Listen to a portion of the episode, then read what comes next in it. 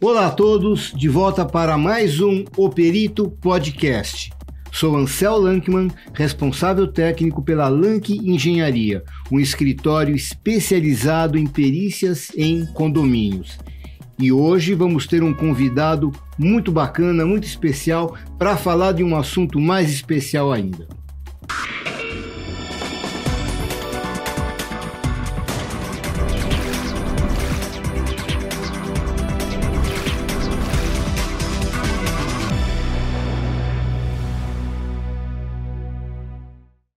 Hoje nós vamos falar sobre carros elétricos e os pontos de recarga nos condomínios. Para falar sobre o consumo desses pontos de recarga, nós vamos contar com o Kleber Nogueira da SK Eng.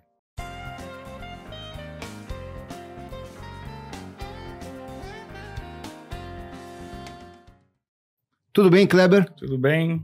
Prazer estar aqui, responder essas perguntas sobre um tema que virou mania agora, todo mundo quer saber como funciona, como que tem que proceder, o que, que é necessário preparar o condomínio para receber esse tipo de instalação. Na verdade, Kleber, as perguntas não são minhas. Os Sim. síndicos continuamente têm esse tipo de dúvida em função do momento que a gente está vivendo, de primeiro o apelo ecológico, depois o custo dos motores que dependem ainda de, de petróleo ou até de álcool de, de, etanol, né? E a energia elétrica ela vem como um, uma crescente cada vez mais utilizada, cada vez mais importante no nosso contexto. E é claro, a infraestrutura, inclusive de pontos de recarga, ela acaba sendo obrigatória. Sim. Você tem tido muita demanda no seu escritório com relação a isso? Fala um pouquinho da SK. Olha, está funcionando assim. A SK é uma empresa de engenharia elétrica, né? A gente atua no ramo aí já há 25 anos na SK Engenharia Elétrica, e cada ano que passa vai tendo o seu assunto do momento. Tempos atrás era ar-condicionado nas unidades e o de hoje é carro elétrico nas unidades. Né? Porque acontece alguns casos, o prédio que já quer se precaver para receber carros elétricos dos condôminos, e aquelas situações que a gente vai ver mais para frente aqui na nossa conversa aqui das pessoas que às vezes já chegam com um carro elétrico no prédio e, quer ligar de qualquer maneira e quer que e, o síndico e, se vire com isso daí. E geralmente, né? quase sempre são prédios antigos que não estão preparados para isso. Olha, alguns prédios até novos não tem preparação para isso daí, porque se você contar em tempo, o tempo de execução de um prédio entre sair da planta e ser entregue, que é mais ou menos de dois anos e meio a três anos, então, prédios novos, que foram lançados há cinco anos, prédios de dois, três anos de uso, ainda não tem isso daí. Né? A primeira pergunta que vem é a seguinte: qual é a potência necessária que tem que estar disponível para cada ponto de recarga de um, de um, de um automóvel? É, os carregadores, não importa a marca, o padrão dele, você tem que reservar 7.400 watts de potência. 7.400 watts? 7.400 watts, é uma potência elevada. A gente até brinca, fala, é um chuveiro elétrico antigo que você está ligando a mais na sua unidade, né? E aí você tem outros fatores de, de, de, de demanda, de utilização, né? Por exemplo? É, o grande questão do carro elétrico, quando ele é colocado, instalado na sua vaga, sua vaga própria é uma vaga fixa, que a gente depois vamos debater aqui. Eu acho que alguém deve ter perguntado sobre vaga rotativa, tem, tem, tem outros assim itens mesmo. assim. Então a pessoa tem o seu ponto disponível, vamos supor um prédio, está todo instalado o sistema de, de tomadas ali, a pessoa comprou um carro elétrico, colocou o seu carregador. Vai ter o grande problema que todo mundo sabe que é o horário de pico de, de, de, de energia elétrica. O horário de pico para a concessionária é das 17 às 20 horas né? E o que vai acontecer é que as pessoas, em média, vão chegar nas suas residências, 18, 19, por aí, e vai colocar o carro na tomada. A gente até.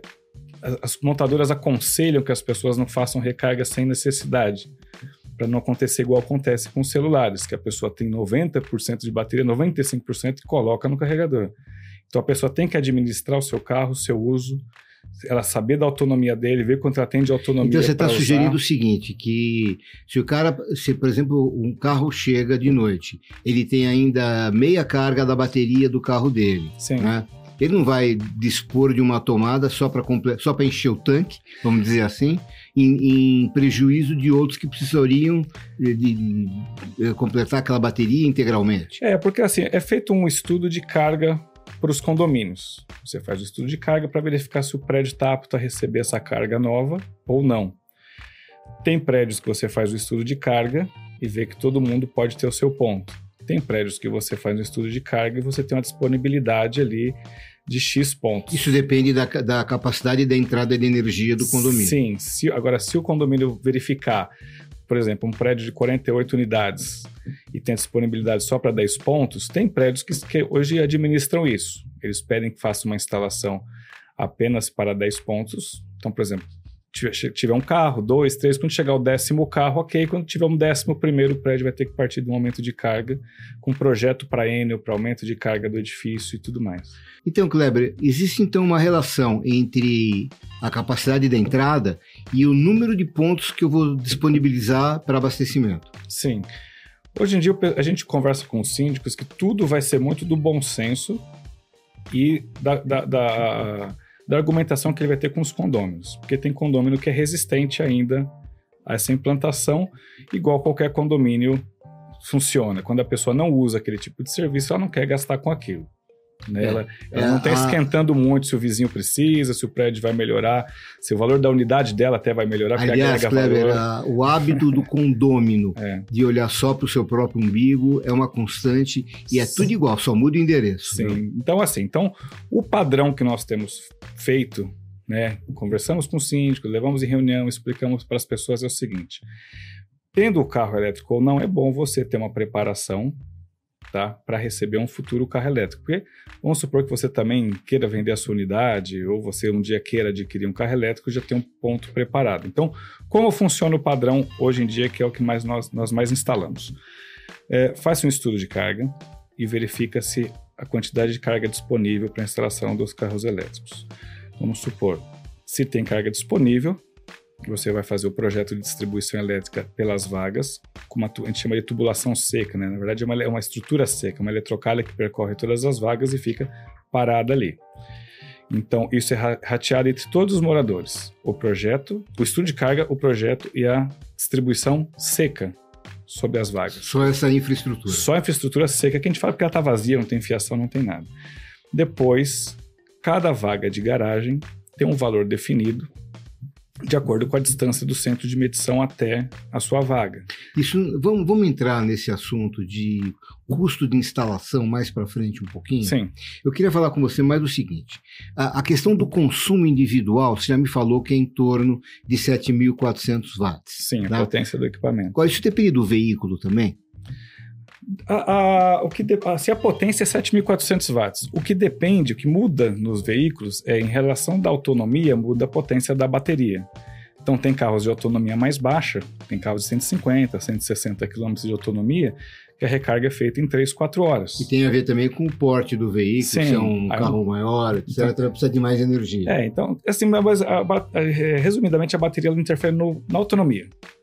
Então você vai ter baterias pequenas, que vem até nos carros menores, que é uma autonomia de 150, 160 km. Os carros maiores já estão partindo de 300, chegando a quase 400. Então, logicamente, para você carregar essa bateria, vai mais tempo. A potência do carregador é a mesma, muda o tempo de carga. Né? E é o tempo de carga que vai influenciar no seu consumo mensal. Então, você está me dizendo o seguinte, que vamos supor assim, vamos arredondar para 7.500 para fazer a conta melhor. Mais fácil. Tá. Então eu tenho uma disponibilidade de 15 mil watts para abastecimento de carro elétrico naquela garagem. Sim. Se eu colocar dois carros abastecendo simultaneamente, eu vou gastar 7.500 para cada um. Sim. E se depois eu precisar de três, como é que funciona isso? Esses 15 mil divide por três? Então, aí tem dois casos. Quando você tem um carregador que você libera para a unidade, tem casos de conseguir uma autorização para liberar para aquela unidade, porque vai vir da conta de consumo daquela unidade. Então você tem 7.500 de uma unidade, 7.500 de outra. Esse caso de divisão, isso funciona para carregadores de locação. Né? Como que é isso, carregador de locação? O, prédio ele, ele não disponibiliza uma, uma, uma instalação de carregador para nenhuma unidade, mas ele disponibiliza vagas onde vão ter carregadores que todos possam usar. Essas administradoras fazem o seguinte: eles fazem um contato com o prédio, faz um contato com o prédio, né? verifica se eles vão precisar de um, dois ou três ou quatro carregadores e verifica qual a potência disponível pelo prédio. Então, nesse exemplo que você deu, vamos supor que o condomínio diga o seguinte: olha, nós temos 15 mil watts disponíveis para usar com carregadores, né? E nós queremos colocar aqui três carregadores. Então eles fazem um contrato de locação, colocam os três carregadores, 7.500 cada um nessa arredondada que a gente deu. Temos 15 mil disponíveis. Temos um carro em uso, 15 mil, está usando 7.500. Chegou um segundo carro para carregar, eu tenho 15 mil, eu já limitei porque eu tenho 7.500 num, 7.500 no outro, fechei a conta dos 15 mil. Não é porque você tem mais um que vai ser mais rápido. Não, aí chega o terceiro hum. carro. Quando ele chega o terceiro carro, essas empresas de locação elas têm um software que faz esse controle. Olha, eu tenho 15 mil disponíveis. Eu preciso fazer esse 15 mil usar nos três carregadores que eu aloquei para o condomínio. Então você vai baixar a potência dos dois primeiros, que estavam em 7.500 para 5, né? De recarga. E o terceiro vai ficar com 5. Então ficaria 5, 5, 5. Fica uma carga mais lenta. É assim que funciona essa divisão. É, mas aí é fácil, porque 15 mil dá para dividir por 3 fácil. E Sim. se fosse 20 mil que dá dízima periódica, como é que faz? Não, ele limita. Na, ele, vai limitar, ele vai né? limitar, ele vai colocar lá 6,300, 6,5 lá, ele, ele limita no, no, no, software dele. E depois as pessoas perguntam, os síndicos me perguntam muito, Kleber, como que, como que isso daí funciona? Porque a energia vem da administração, da área comum, todos os condôminos Sim. pagam. Então, a mesma empresa que faz a alocação desses equipamentos, eles têm um software também que controla o consumo por unidade baseado no jeito que a, controla lá, com QR Code ou com cartão, alguma coisa. Então, ele sabe quem são os condôminos que estão carregando. No final do mês, esse levantamento, esse relatório é passado para a administradora do condomínio e vem isso na fatura de condominial de cada morador. Ou seja, a própria empresa que faz a locação do carregador, ela já tem um sistema que gerencia isso para ver quem que está gastando aquilo Sim. e o número de carregadores possíveis máximos, né, que é, pode ser disponibilizado. Isso é feito um levantamento antes do prédio para o prédio saber quanto que ele tem de carga para disponibilizar para uma empresa de aluguel desse tipo. E depois a empresa de locação ela faz todo esse, esse mapeamento para o prédio. Agora, de qualquer forma, essa questão da simultaneidade de vários carregadores funcionando ao mesmo tempo, ela implica no tempo de recarga. Sim, sim, porque se você tivesse essa, essa, esse estrangulamento de potência e for utilizar vários em simultaneidade, então você acaba diminuindo a potência deles para poder atender mais pessoas. Só que, por via de regra que a gente vê, as pessoas só deixam colocar carregadores de acordo com o que elas têm. Tenho 15 mil, me coloca dois carregadores e, e ponto. E em paralelo a isso, os condomínios têm feito o quê? Colocado esses, esses, equipamentos, a gente chama até de provisórios, eles fazem um contrato ali anual tudo mais, de provisório porque é o tempo deles irem fazendo aquilo que eu falei anteriormente, fazer um estudo de carga, fazer um projeto, fazer uma, instalação toda para atender os moradores. Então, Eventualmente é até uma ampliação da entrada. Né? Sim, quando não tem carga, tem que fazer um, um aumento de carga, projeto para Enel, né, aqui em São Paulo, que é concessionária, reforma de centro de medição, né?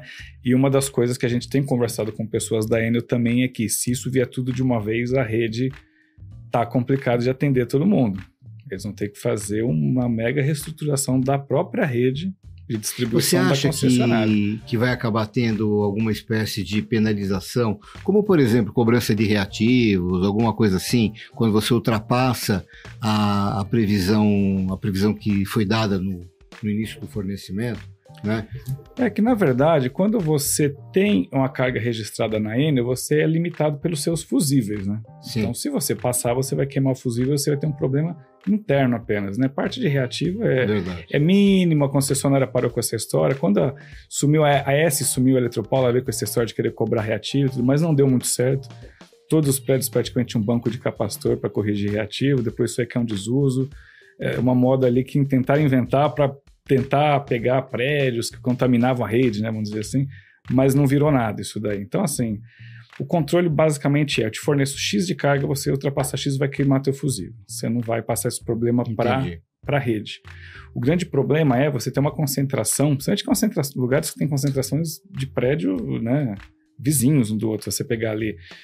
É, onde a gente tem feito mais essa parte desses projetos é na região de Higienópolis. Higienópolis é a região que mais pede para a gente esse tipo de atendimento. Então você vê que tem lugar. Muito prédio antigo também. E muito prédio. A maioria dos prédios ali são antigos, né? Prédios de 50 anos até. Então você vê que são. Você foi generoso com a idade dos prédios. Né? Não, mas é, então, mas você pega 50 aninhos ali, é de 73 para cá, na década do começo dos anos 70 para cá. Que são os prédios que mais têm esse tipo de problema. Né? Então, assim, somado a isso, você tinha questão de ar-condicionado com o carro, você está aumentando, quase que dobrando a carga dos apartamentos. Né? Então, basicamente, esses prédios estão caindo em projeto de centro de medição, aumento de carga, E aí cai naquela história de novo do morador que acha que não vai ter carro elétrico, que não gosta de carro, não precisa pagar, e, ah. e os prédios ficam naquele embate lá, porque todo condomínio cai, cai nisso.